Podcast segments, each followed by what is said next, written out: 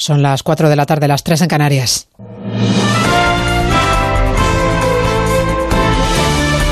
Noticias en Onda Cero tardes, CaixaBank y Bankia podrían convocar el lunes que viene sus respectivas juntas extraordinarias de accionistas para aprobar la fusión de ambas entidades. La negociación continúa al más alto nivel, mientras en el gobierno de Sánchez se airean las diferencias en público sobre esta operación. Si esta mañana el presidente del gobierno bendecía la operación en la que ve elementos muy positivos, poco después la ministra de Igualdad de su gobierno, Irene Montero, expresaba en Barcelona las dudas que a su formación le siguen suscitando la inminente fusión. Nos parece que no benefician a la economía española Mm, al contrario, pueden ser dificultosas o generar dificultades y, por tanto, nos parece una noticia preocupante. Lo que tengamos que hablar al interior del Gobierno lo hablaremos eh, al interior del Gobierno eh, y me va a permitir, por tanto, que, que sea discreta y prudente en ese sentido. La Fiscalía confiesa su gran preocupación ante la implicación alarmante y cada vez mayor de menores en delitos contra la libertad sexual en edades cada vez más precoces, incluso de niños impúberes. La memoria de la Fiscalía, que hoy ha presentado Dolores Delgado en el Supremo,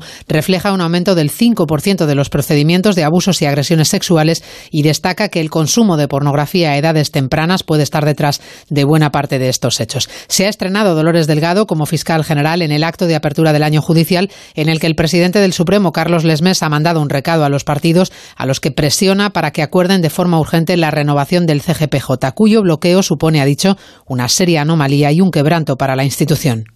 Deben seguir desarrollándose con normalidad porque lo contrario sería incumplir la propia norma fundamental, con grave quebranto de la justicia española, a la que dañaría una paralización institucional mantenida en el tiempo, en un momento en el que debe afrontar unos retos enormes. Las medidas contra el COVID están marcando la vuelta al cole de 8 millones de alumnos hoy lunes. Cinco comunidades autónomas han reabierto sus aulas con mucha incertidumbre y con rebrotes. En el caso de Cantabria ha sido especialmente llamativa la ausencia de alumnos en Santoña, un municipio que ha vuelto a la fase 2 estricta de nuevo y donde el 90% de las familias no ha llevado a sus hijos al cole. El concejal de Educación, que además es profesor de un colegio, Ismael Diego, le ha contado a Julia Otero en Onda Cero que la mayor parte de los padres querían que se retrasara la vuelta a las aulas por la situación de confinamiento en la ciudad y que los niños que han ido hoy han estado un poco solos y sorprendidos. Pues hombre, primero un poco asustados porque había muchos medios en la puerta del colegio y luego, claro, el, pues la ilusión de volver a ver a tus compañeros en, eh,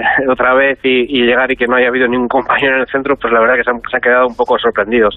Sí que tenemos, eh, o nos han comentado los padres que, es que no, no les hubieran llevado, pero que no tienen otra opción por, por motivos laborales. La Organización Mundial de la Salud recuerda hoy que la contaminación empeora el pronóstico de la COVID por lo que insta a los países europeos a que sigan reduciendo sus niveles y mejorando la calidad del aire. El organismo de la ONU hace un llamamiento a aprovechar la oportunidad que ha brindado la tragedia del COVID para mejorar la sostenibilidad. Beatriz Ramos. Hay que seguir reduciendo los niveles de óxido de nitrógeno, dice la OMS, que destaca que las medidas para hacer frente al coronavirus han disminuido la contaminación en las ciudades, en algunas hasta un 70%, algo que aplauden organizaciones como Ecologistas en Acción, que en este Día Internacional del Aire Limpio señala la necesidad de restringir aún más el tráfico en las urbes, como ha explicado Anda Cero desde la ONG Miguel Ángel Ceballos. Restringir de forma eh, drástica e inmediata la circulación de automóviles eh, eh, privados en aquellos momentos en los que la contaminación pues se dispara por circunstancias meteorológicas. El objetivo es mejorar la calidad ambiental a largo plazo, más allá de la pandemia, mejorando también así la salud de las personas. En clave internacional les contamos dos novedades. Una sobre el estado de salud del opositor a Putin, Alexei Navalny, que se recupera de un envenenamiento y cuyo intento de asesinato ha enfrentado a la Unión Europea con Moscú. Los médicos alemanes acaban de anunciar que Navalny ha salido del coma y que su estado de salud ha mejorado. Y la segunda novedad, en Arabia Saudí, la Fiscalía acaba de reducir las penas a los cinco acusados por el asesinato del periodista Jamal Khashoggi. Les contamos además la detención en León de cuatro personas. Formaban parte de una organización dedicada a la explotación laboral de mujeres empleadas de hogar. Onda Cero León, Juan Francisco Dieguez. Las mujeres eran captadas en Honduras por la organización o por sus familiares, entraban en Europa por Italia. Cuatro personas han sido detenidas por delitos de trata de seres humanos con fines de explotación laboral también delitos contra los derechos de los trabajadores. Las víctimas eran alojadas en domicilios alquilados con malas condiciones de habitabilidad, sin calefacción o agua caliente. Se les exigía además el pago de una deuda de 2.000 euros por el viaje y la empresa que las contrataba no cotizaba la seguridad social. Así terminamos. Volvemos con más noticias a Onda Cero a las 5, las 4 en Canarias.